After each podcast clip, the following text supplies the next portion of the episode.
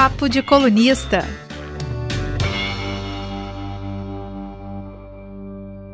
Bem-vindos a todos, todas, todes e que estão nos ouvindo, que estão nos assistindo, que, que estão acompanhando mais um Papo de Colunista. O Papo de Colunista cheio de novidades hoje. Primeiramente, eu estou de óculos, isso é uma grande novidade. Com 41 anos, eu nunca tinha usado óculos na minha vida, estou tentando me acostumar aqui.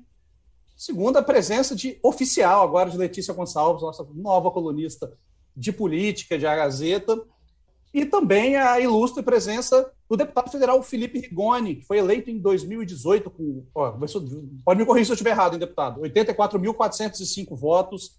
Exatamente. Desde então é, é, muito atuante em Brasília. É o, o Rigoni é o primeiro deputado federal deficiente visual da história e um dos nomes de destaque na política capixaba do momento, tanto que vem sendo considerado um possível candidato ao governo do estado nas eleições do ano que vem.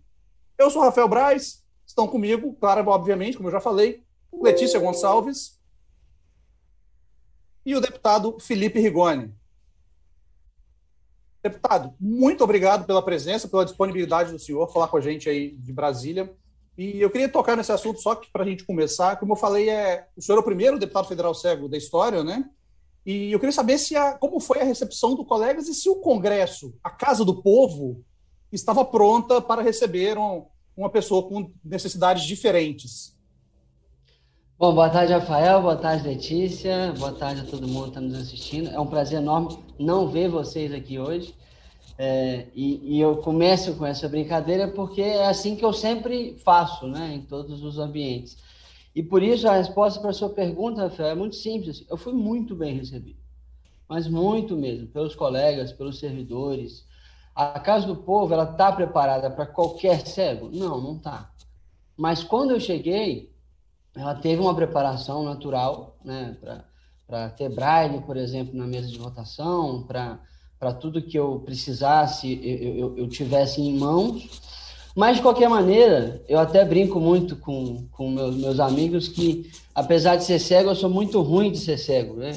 Eu, eu não gosto da bengala, até sei andar com bengala, mas não gosto. Não sou muito chegado no braille. Eu tinha um cão guia, me jogou no poste, aí eu larguei ele. Então, assim, eu nunca faço muitas coisas que normalmente os cegos fazem para se tornar independentes. Me tornei independente com os relacionamentos, né? os amigos e, e, e, sempre estando com alguém que eu confio. Mas eu fui muito bem recebido. Agora, tem desafios muito grandes por aqui para adaptação, né? No fim das contas, a Câmara é a casa do povo, né? E para vocês terem uma ideia, quando eu cheguei, bom, até hoje não tem piso tátil na Câmara, mas quando eu cheguei, os seguranças da Câmara não podiam, por exemplo, conduzir um cego que chegasse para visitar um gabinete é, até esse gabinete. Ele tinha que ir sozinho. Mas como é que ele vai sozinho se não tem orientação para cegos? É, aí a gente acabou brigando um tempo aqui com o pessoal e conseguimos que pelo menos os seguranças podem agora conduzir né, as pessoas com deficiência até onde elas precisam. Algumas conquistas que a gente teve por aqui também. E, deputado, agora falando do, do trabalho legislativo em si, é, a gente até conversou um pouco sobre isso enquanto a gente estava passando o áudio aqui, ó, bastidores aí. Que é o seguinte: é, muito se, se falou é, sobre aquela questão da internet nas escolas, e isso me lembrou de uma outra questão também na área da educação, que é uma área que eu tenho atuado também, e uma polêmica, entre aspas, né? Hoje está muito comum chamar tudo de polêmica, não é bem uma polêmica, né? Mas uma declaração do ministro da Educação, Milton Ribeiro, que causou repercussão, digamos assim, dele falando que é contra o, o que ele chamou de inclusivismo, que, que, é a questão de crianças com necessidades diferentes, né, que se elas deveriam ou não estar em escolas regulares, ou se deveriam estar em escolas separadas. É, eu queria saber como que o senhor reage a isso enquanto cidadão, e o que, que pode ser feito é, se o senhor acha né, que deve ser feito algo que pode ser feito pela Câmara dos Deputados ou pelo seu mandato em relação a isso. Bom, primeiro quero te elogiar que você foi muito gentil com o ministro. É, eu acho o seguinte, é, o que ele fez foi um absurdo, não foi uma polêmica. Assim. Ele disse que as pessoas com deficiência atrapalham os outros. E tem 12% das pessoas com deficiência que tornam impossível a convivência. E, e, veja, o mundo desenvolvido, sem querer é, entrar em alguma polêmica com o ministro, que eu já entrei, é, o mundo desenvolvido já provou que o melhor caminho para a educação das pessoas com deficiência é a inclusão das pessoas com deficiência nas escolas comuns. É claro que isso dá trabalho. Isso custa mais caro, isso é necessário você treinar professores, assistentes de educação especial e etc. Mas esse tem que ser o nosso norte, esse tem que ser o nosso objetivo final. É óbvio que em alguns momentos, até porque o Brasil não tem dinheiro para tudo, vão ter escolas que não estão preparadas. Possivelmente nesses locais, você vai precisar de uma escola especial, de forma complementar, de forma suplementar à escola comum. Mas não, não cabe, e é um absurdo completo, você dizer que você tem que ter uma, uma escola só para pessoas com deficiência uma escola só para as pessoas sem deficiência. Porque senão, isso também vai ter que valer para. Vai ter que ser uma escola só para negros, uma só para índios, uma só para branco, uma só para não sei o quê. Isso não faz sentido. Nenhuma, nenhuma sociedade prospera dividida, né, segregada. O que a gente precisa é incluir. Agora, isso, isso dá trabalho. A gente teve uma reunião, inclusive, muito tensa com o ministro depois desse, desse não posso chamar de incidente, é, é absurdo mesmo. É, depois disso, e, e, e, fomos muito duros com ele. Até os, os, parlamentares que são mais defensores de escolas especiais estavam indignadíssimos com o ministro. Então, assim, e o que, que ele falou nessa reunião? Ah, ele ficou falando que não foi isso que ele quis dizer. Falei, quando você não quer dizer, você não diz, é simples. Não tem, não tem segredo. Ele falou que não foi isso que ele quis dizer, mas que eles estão planejando investir na inclusão. Vamos ver se vai existir alguma, alguma ação concreta. Né? Porque o último decreto da, da educação sobre isso, inclusive foi alvo de um ADPF que eu articulei junto com o meu ex-partido, é, ele segregava completamente. Inclusive, ele estimulava de forma prioritária as escolas especiais. Quando as escolas especiais têm um papel, lógico, importante, mas é um papel suplementar, é um papel complementar às escolas comuns. E aí a gente tinha que revisar esse, esse decreto, vamos, estamos esperando para ver se de fato vai revisar. Agora, falando do seu período educacional, deputado, o senhor estudou em Ouro Preto, não foi isso? Foi. Maravilhoso, inclusive. É, é já dá até uma risadinha, né? Eu vi Ouro Preto, é, deu bom demais. Queria saber como é que foi essa experiência. Para quem não tá, para quem não é muito habituado a Ouro Preto, não que eu seja, tá? Fui lá poucas vezes, mas é uma cidade universitária conhecida por, conhecida por ser bastante agitada, digamos assim. Como é que foi essa experiência lá? Ah, Ouro Preto é ótimo, gente. Eu morei numa república que chama Copo Sujo, eu ganhei um apelido, meu apelido é Furado, é, que eu como muito. E, e foram aí foram cinco anos e meio, porque eu passei um, um, semestre nos Estados Unidos, de muito aprendizado, obviamente, mas de, de muita alegria. Assim. Ouro Preto é, é minha segunda casa. Quando eu quero, estou muito estressado, eu aviso a equipe e eu corro Ouro Preto. Ouro Preto eu só fui passear, gosto bastante. Fui, mas já é depois de, já, né, mais velho, assim, não fui na época das festas, das repúblicas, que muita gente ia, eu não, não passei esse período. Você pode ir na festa também? Posso, é, posso. O, é engraçado, deputado, o senhor falando dessa questão da, da inclusão. É uma coisa que eu, eu crescendo, eu estou com 41, eu nunca tinha, perce, nunca tinha percebido isso enquanto eu crescia. Mas eu não estudei em momento nenhum aqui em Vitória com, com crianças com algum tipo de necessidade. A gente não. E, e depois eu já vejo, eu tenho um sobrinho que é do transtorno do espectro autista, que a, a, a evolução dele na escola é muito grande. É muito. É muito. Ele, ele tem uma atenção da, das professoras, das tias dele, mas é, a evolução dele com comportamental, de, de até de, de carinho, de afeto com as pessoas, é, quando ele está quando ele tá indo aula, é muito é muito é muito grande isso. Então acho que essa questão é realmente muito importante. Exato. É óbvio que a gente precisa, é importante dizer, não adianta você simplesmente jogar a pessoa com deficiência dentro de uma, numa sala completamente despreparada, que pode ser até pior para ela. Né?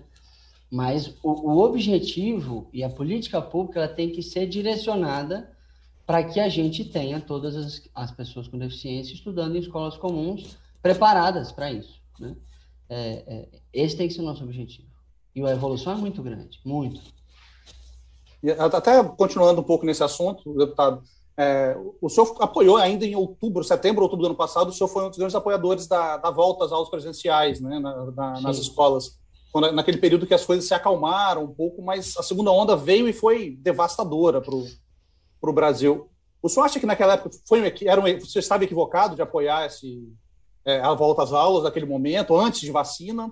Ou você acha, ainda acha que era possível ser feito e depois paralisado novamente? Eu acho que eu, eu, eu não me arrependo de jeito nenhum de ter apoiado naquela época. Veja, veja, bem, o Brasil fez um negócio que país nenhum no mundo fez. Ele fechou muito cedo e abriu muito tarde e manteve as aulas é, é, não presenciais ou não tendo aula, né? Foi muito dos casos, por muito tempo. Por muito tempo.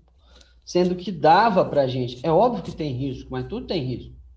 Sendo que dava para a gente preparar as escolas de uma maneira um pouco melhor e conseguir voltar às aulas é, é, mais cedo, ou pelo menos não ter fechado tão cedo quanto a gente acabou fechando. Né? A gente tem uma série de estudos mostrando que na, nos jovens e nas crianças a Covid era é muito, mais, muito menos severa, e naquela época, ainda que não tinha essas variantes mais infecciosas, era ainda mais tranquilo. Mas é óbvio, você tem que ter cuidado, você tem que ter toda uma preparação. Isso veio, isso veio junto com uma outra briga que eu tive com o ministro, né? Porque eles fizeram um protocolo de biossegurança, mas não executaram o orçamento desse protocolo, ou seja, não ajudaram os estados e municípios a, a se prepararem para uma volta às aulas segura, ou pelo menos mais, mais segura. O Espírito. Santo deu conta naquela época porque não tinha, tinha dinheiro, né? Desculpa. É, eu peço desculpa por interrompê-lo, mas queria só pegar um gancho aí de uma coisa que o senhor falou. O senhor disse que é, foi favorável na época né, a volta das aulas mais cedo do que, o, que ocorreu e não se arrepende, e citou que é, o risco de, de, contaminação das crianças era baixo e tal. Mas, antes da vacinação, a grande preocupação também era dos professores, né? Os professores não claro, são crianças claro. e não estavam vacinados. Então, claro. havia também é, um, um, um pleito, pelo de parte dos professores, pelo não retorno às aulas, pelo risco de contaminação deles enquanto eles não estivessem vacinados. Essa preocupação que o senhor também teve ou tem? Claro, você tem que ter essa preocupação, por isso você tem que ter mais cuidados, né? Fazendo um protocolo mais seguro para os professores que são mais velhos, etc. Mas pega como o mundo desenvolvido fez. Eles voltaram, alguns voltaram com 35 dias. Na Inglaterra nunca fechou as escolas. Tá? Para os filhos de trabalhadores essenciais, as escolas sempre estiveram abertas. Ou seja, porque lida-se com a educação da mesma maneira que lida-se com a saúde. É uma atividade essencial. Porque a, a, a, saúde você cuida do corpo e etc. A educação você cuida da mente. Se você não tiver escola, a mente morre. Tá? E é isso que, infelizmente, aconteceu em certa medida com muitos dos nossos jovens. Né? A gente tem estudos aí mostrando que cerca de 24% dos jovens não querem voltar às escolas, ou seja, evadiram. A gente tem um, um, estudo da Secretaria de Educação de São Paulo mostrando que, em média, os estudantes perderam 10 anos de aprendizado. Então, isso é muito sério. Assim. O trabalho que nós vamos ter para recuperar o aprendizado desses alunos é muito grande. Porque eles estão chegando agora, você vê, a gente voltou às aulas do Espírito Santo. Eles estão chegando muito ansiosos, em depressão, tendo sofrido violência doméstica. Então, o trabalho que nós vamos ter é muito grande. Assim. A recuperação disso é muito difícil e poderia ter sido mitigado, óbvio que não eliminado esse, esse problema, mitigado com, com uma política, na minha opinião, um pouco mais ordenada na educação. Certo.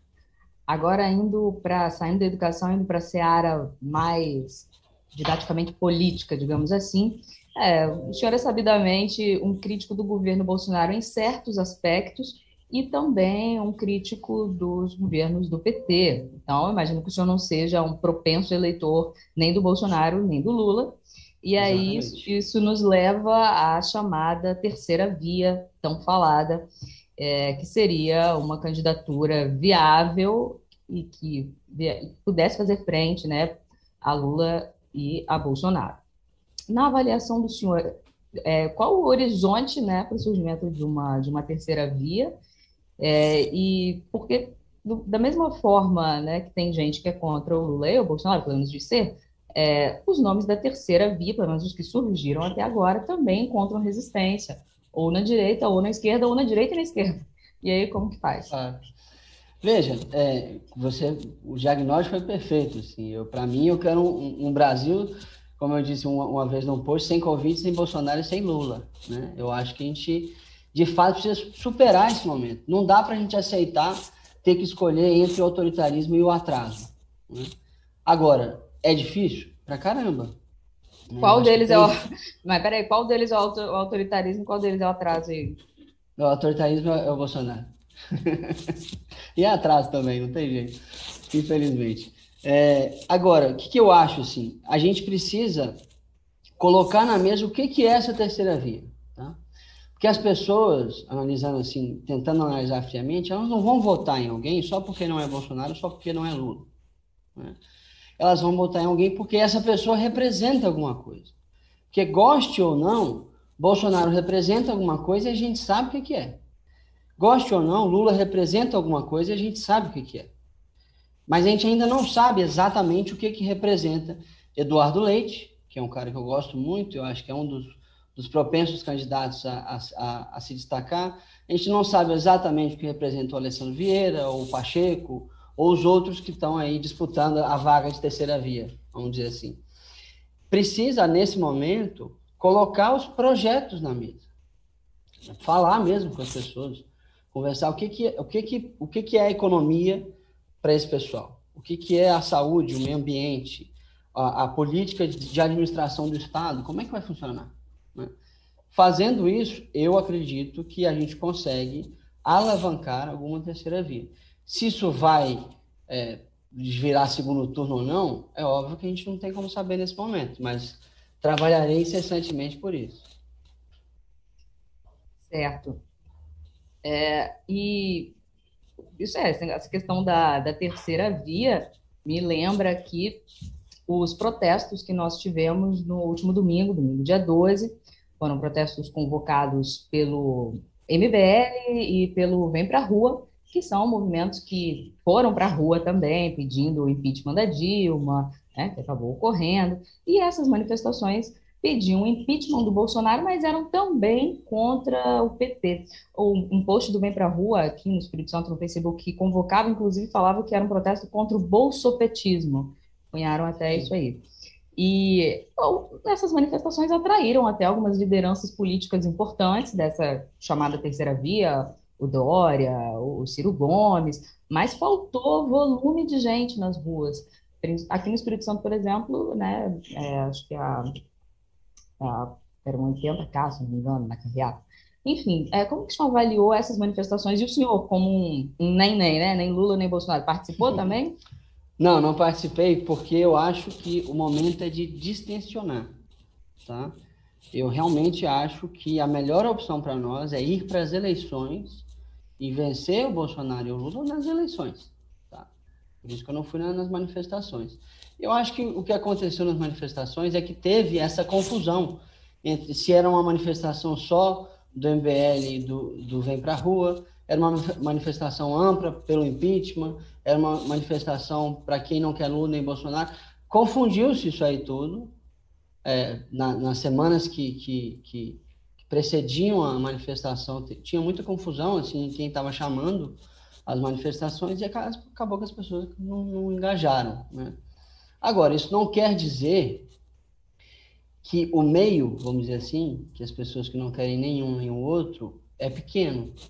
Até porque quem é mais moderado não fica se manifestando tanto. Você pega, por exemplo, a rejeição nas pesquisas de Bolsonaro, a rejeição nas pesquisas de Lula, mostra que tem um espaço muito grande no meio.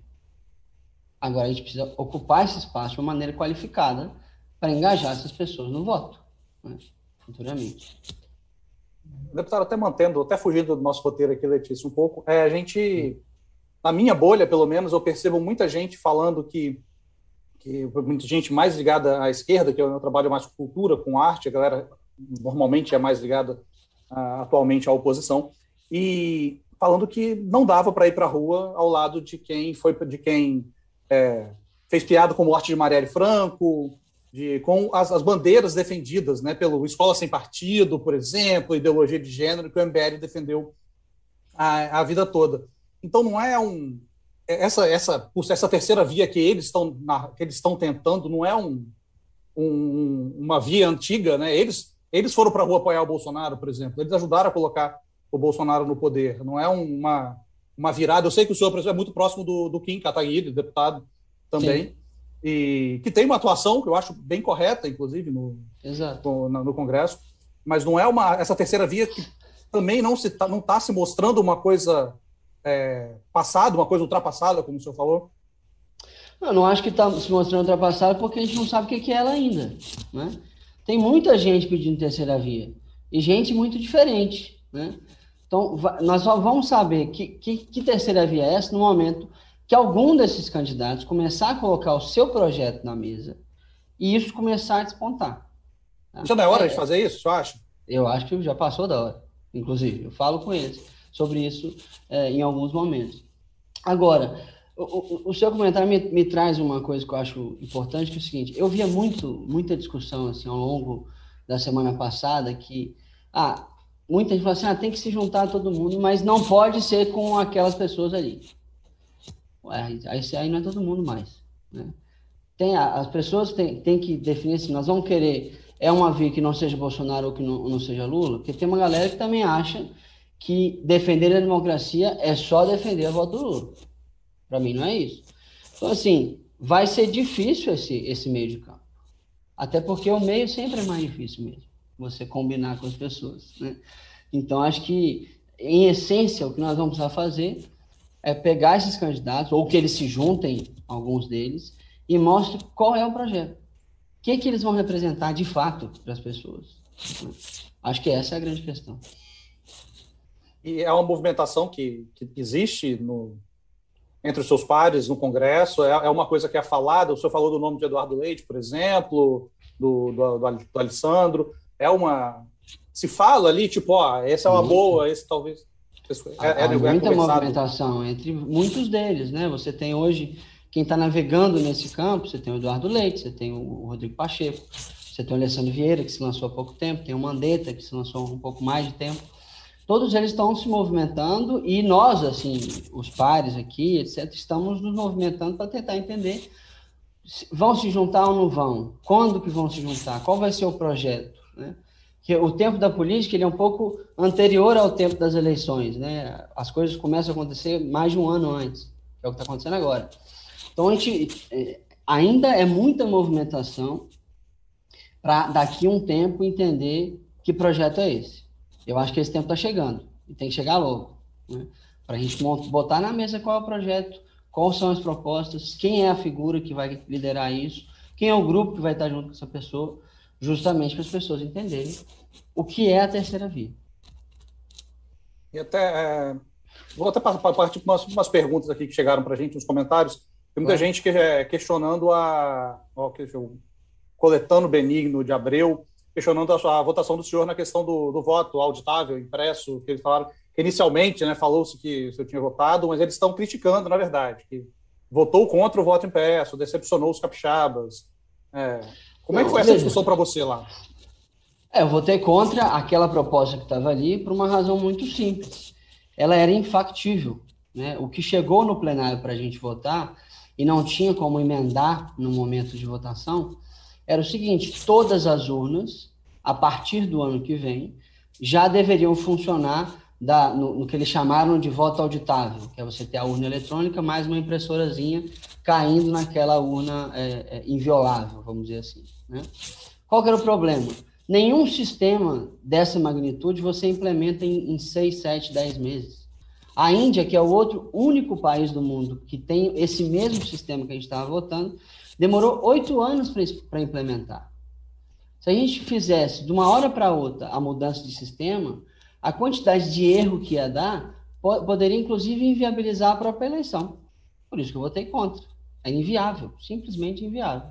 Sem contar que cegos iriam ter um problema sério de acessibilidade. Na Índia, por exemplo, todos os cegos são obrigados a levar alguém com eles para a urna, violando o sigilo do voto, porque para eles é impossível verificar se aquela cédulazinha que foi impressa é de fato o que eles digitaram na urna eletrônica. Então, foi por isso que eu votei contra.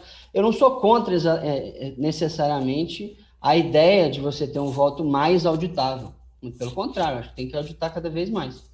Agora, você tem que fazer algo responsável, que dê para implementar.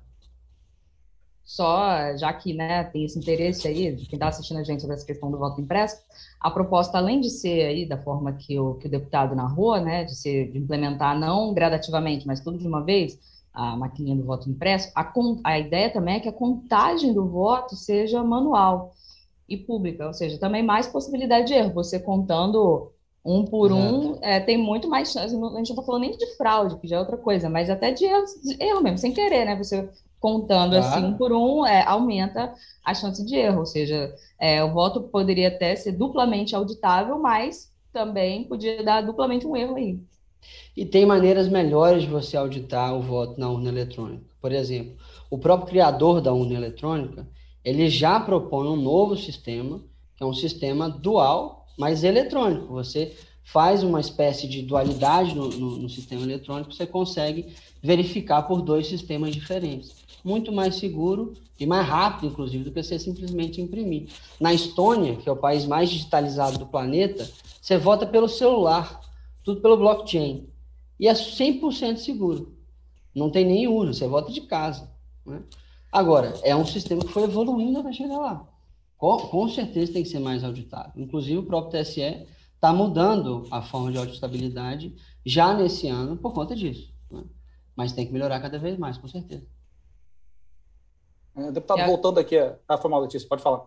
Ah, eu queria perguntar sobre a questão agora, a gente falou de voto, né, eleição, que pode partido. O senhor até anteriormente aqui já mencionou o seu partido como ex-partido. Ex-partido. É. Só, com, só para contextualizar o pessoal aqui, o deputado Rigoni foi eleito pelo PSB em 2018, é, teve lá suas diferenças com o partido, conseguiu no Tribunal Superior Eleitoral o direito de sair do partido sem perder o mandato, mas formalmente isso ainda está afiliado, não é isso? Formalmente estou afiliado, mas na prática não estou há muito tempo. Tá, então aqui vão duas questões sobre essa questão partidária. Uma delas, é, por que o senhor se filiou ao PSB, que é sabidamente um partido de centro-esquerda? Se o senhor não se, se identifica, né, senhor, já conversei com o senhor outras vezes, né, se se identifica como uma pessoa de centro, liberal, por que, que o senhor se filiou ao PSB, sabendo que era um partido de centro-esquerda? É, e o que, que falta, então, para o senhor se desligar formalmente do PSB? Maravilha. É, primeiro, assim, eu, eu me filiei ao PSB por duas razões. Primeiro, que eu achava que o PSB que eu ia me filiar na época, isso era 2018, ia ser o mesmo PSB que eu percebia que estava sendo construído pelo Eduardo Campos há um tempo atrás, que era um PSB muito mais de centro. Inclusive a Tereza Cristina, atual ministra da Agricultura, fazia parte desse PSB. Né? E, e me enganei. A segunda razão é que o PSB era um dos cinco partidos que tinha assinado as cartas de independência é, é, com o movimento Acredito, que é o movimento que eu faço parte, e, e, que, entre aspas, garantiu na época uma independência de atuação, e dentre esses cinco, o que mais me acolheu foi o PSB. Né? Então foi por isso que eu, me, que eu me filiei. Eu não desfiliei ainda porque eu não escolhi meu próximo partido, então não, não tem uma razão específica para não para eu me desfiliar agora. Eu já posso, já estou livre para desfiliar. Assim que eu escolher meu próximo partido, eu já, já vou me filiar direto. Tu tá igual o Daniel Alves, então, né? Tá sem, sem time, mas está esperando só o próximo convite para é, o próximo. Não, o convite tá já tem muitos, mas eu tô ainda vendo para qual que eu vou, de fato. Tem aí. Tanta gente pode... aí, deputado. É, só pode, dizer com quais part... só pode dizer com quais partidos o senhor tem conversado? É, eu recebi convite de uns 20 partidos, para ser sincero. Mas eu estou conversando com mais proximidade com o PSDB, com o DEM, com o PSD. São os três que eu estou conversando mais próximos, assim. É um, eu vou para o partido de centro agora. Não vou ficar nem na centro-esquerda nem na centro-direita, assim, necessariamente. De centro, mas, mas e do centrão? Não, centro não. Eu, eu vou ser sempre ser de centro, né? Centro liberal. Então, vamos ver para qual deles que eu vou. É, é interessante o senhor falar do, do centro, distinguir o centro do centrão, né? É, é uma questão que às vezes pode ser confundida mesmo, porque Sim. pela atuação do senhor, você. Eu misturo o senhor e você no mesmo tempo na frase, tá? Tem tá, problema, não. Tá, eu, eu sou eu terrível. você. É, é, eu, não tenho essa, eu não tenho essa polidez, essa educação da Letícia, não. Eu sou mais informal um pouco.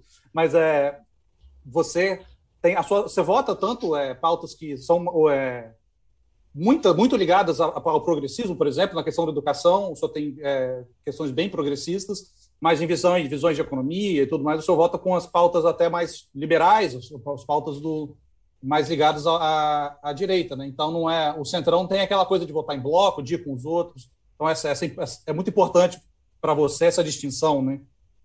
Com certeza. O centrão, o chamado centrão é aquele grupo de parlamentares que, em essência, trocam o seu voto por um apoio para a sua localidade, por emenda, por cargos. Isso é o que se chama de centrão. O centro é aquilo que sempre vota de acordo com a sua convicção, mas não fica só na esquerda, só na direita, só no, conservadorismo, só no liberalismo. Vai de acordo com as evidências e naquilo que acredita ser o melhor para o país naquele momento. Né? A minha linha é uma linha mais liberal, né? mesmo meus votos é, que são conectados um pouco ao progressismo, são votos que também são conectados ao liberalismo. Então, é, é sempre nessa linha que eu vou seguir. E não existe o risco, deputado, de você pegar outro partido com o qual você também tenha divergências futuramente. Alguns, alguns desses partidos que você citou tenham, tiveram já uma postura de muito apoio, por exemplo, ao governo Bolsonaro. Sim, já tiveram. Mas é por isso que eu ainda não decidi, porque eu quero um partido que me deixe ser livre para atuar. Né? E justamente eu estou ainda entendendo qual desses vai ser o melhor. Letícia, você está mutada, você tá, seu microfone está desligado, Letícia. Olha, é um, um clássico do home office. Um clássico do home office, é, exatamente. Eu faço todo papo. Já fiz muito isso. normal, normal, gente. Seguinte, é, e a gente já falou de partido, falou da eleição, seu voto impresso, é auditado, seja lá como for, enfim, tem eleição ano que vem, e queremos saber quais são os planos do senhor para a eleição do ano que vem. Só para situar o pessoal, ano que vem estarão em disputa os cargos de presidente da República, deputado federal, senador, deputado estadual e governador. O senhor vai estar onde na urna? Ué, ainda vamos decidir, assim, a, o meu desejo, que eu já, inclusive, manifestei em algumas entrevistas, eu estou à disposição para ser candidato ao governo do Estado, é algo que, que eu quero, é algo que eu estou conversando muito com quem me apoia, com as pessoas que estão mais próximas, agora, isso não é uma decisão que você toma sozinho, né? É, eu acho que o, que o Espírito Santo tem muito ainda para evoluir, eu tenho elogios e críticas ao governo do Renato, e acho que a gente consegue fazer algo que leva o Espírito Santo para um outro patamar. Agora, se isso vai, de fato, se concretizar, uma eleição majoritária nunca é um, um, indivíduo que decide a sua candidatura, é sempre um grupo. Né? Então, nós estamos construindo isso para ver é, se eu votar na, na, na, na, urna como reeleição ou como candidato ao governo. E o senhor tem... Eu vou dar o um spoiler, desculpa, Letícia, rápido, eu vou só, eu vou só é, bastidor aqui que eu recebi uma ligação esses dias, né? Aquelas ligação de pesquisa. tinha, tinha, o nome, tinha o seu nome lá entre os candidatos ao governo. Até mandei a mensagem para o Rafael, esse aí assessor, falei, ó, oh, rapaz, recebi um negócio aqui agora que vai dar o que falar, hein? Vamos ver. Então, é, é um desejo mesmo. A, a, escolha pelo partido depende um pouco disso também? Ué, depende um pouco, né? Acho que o partido que eu vou escolher não é o partido que vai me dar legenda. Eu não, eu não sou desse estilo. É o partido que vai permitir a gente a, a construção de um grupo. Que eu acho, assim, independente de elogios ou críticas, a, gente, a era Paulo Artung e Renato Casagrande, no ano que vem ou em 2026, vai acabar. Né? É, é, e foram excelentes para o Estado do Espírito Santo, os dois. Agora, a gente precisa cuidar de quem vai ser o grupo, e é grupo, não é um indivíduo, quem vai ser o grupo que vai cuidar de forma responsável do nosso Estado daqui para frente né, o, o, próximo partido que eu for, eu acho que tem que ser um partido que tope fazer essa construção. E não é um partido só também. Né? Tem que ter uma construção coletiva disso aí.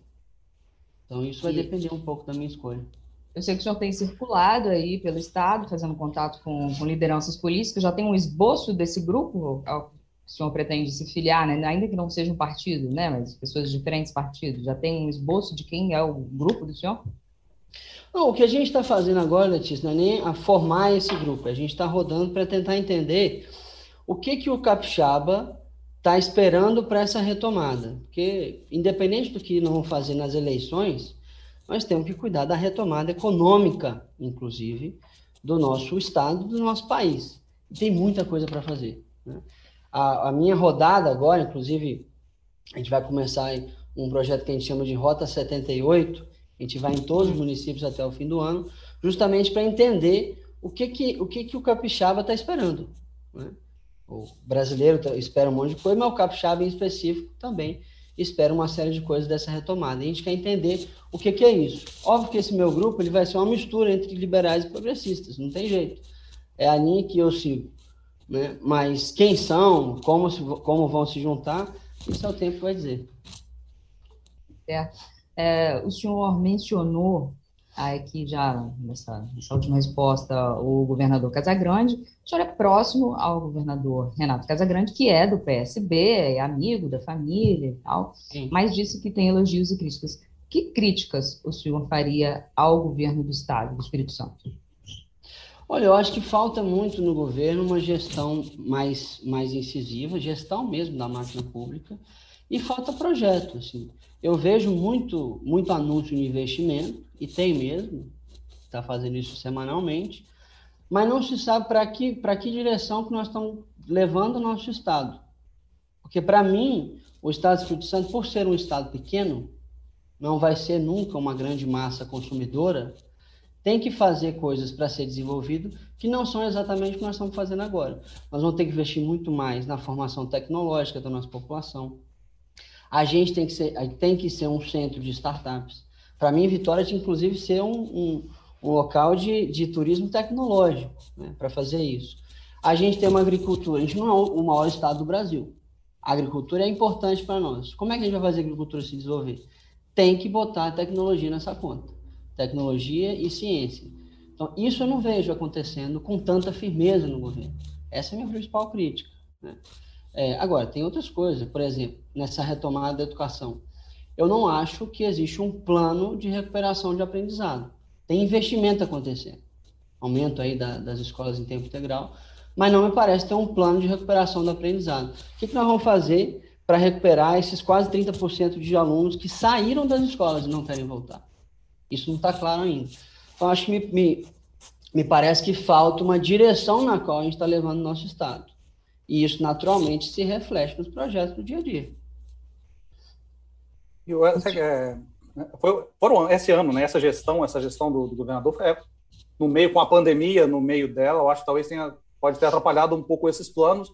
Mas eu acho que já era hora de começar a já acho que já está começando, né? Eu posso estar falando até besteira aqui, de já estar pensando mais nisso mesmo, de é, na tecnologia. A gente esteve com, as, com, a, com a Cris Samorini, presidente da FINDES, há duas semanas aqui no Papo também, e ela falou que é a questão da inovação, de tecnologia, na, não só nas grandes indústrias, porque as grandes indústrias já têm isso muito presente, né? mas nas pequenas e médias empresas também, é, questão de tecnologia, de inovações, isso deveria ser mais discutido. Então, é um, aparentemente, é uma crítica que é, é ampla, né? Existe esse, esse, realmente essa observação. Com certeza. E veja, a, a pandemia não atrapalha isso.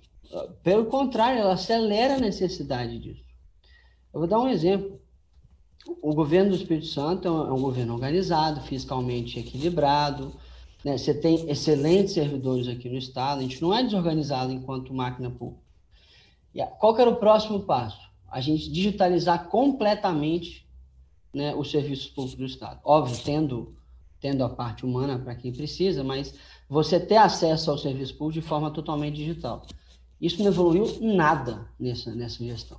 Tem lá o EDOCS, que é um negócio interno, e que eu tenho minhas críticas severas ao EDOCS.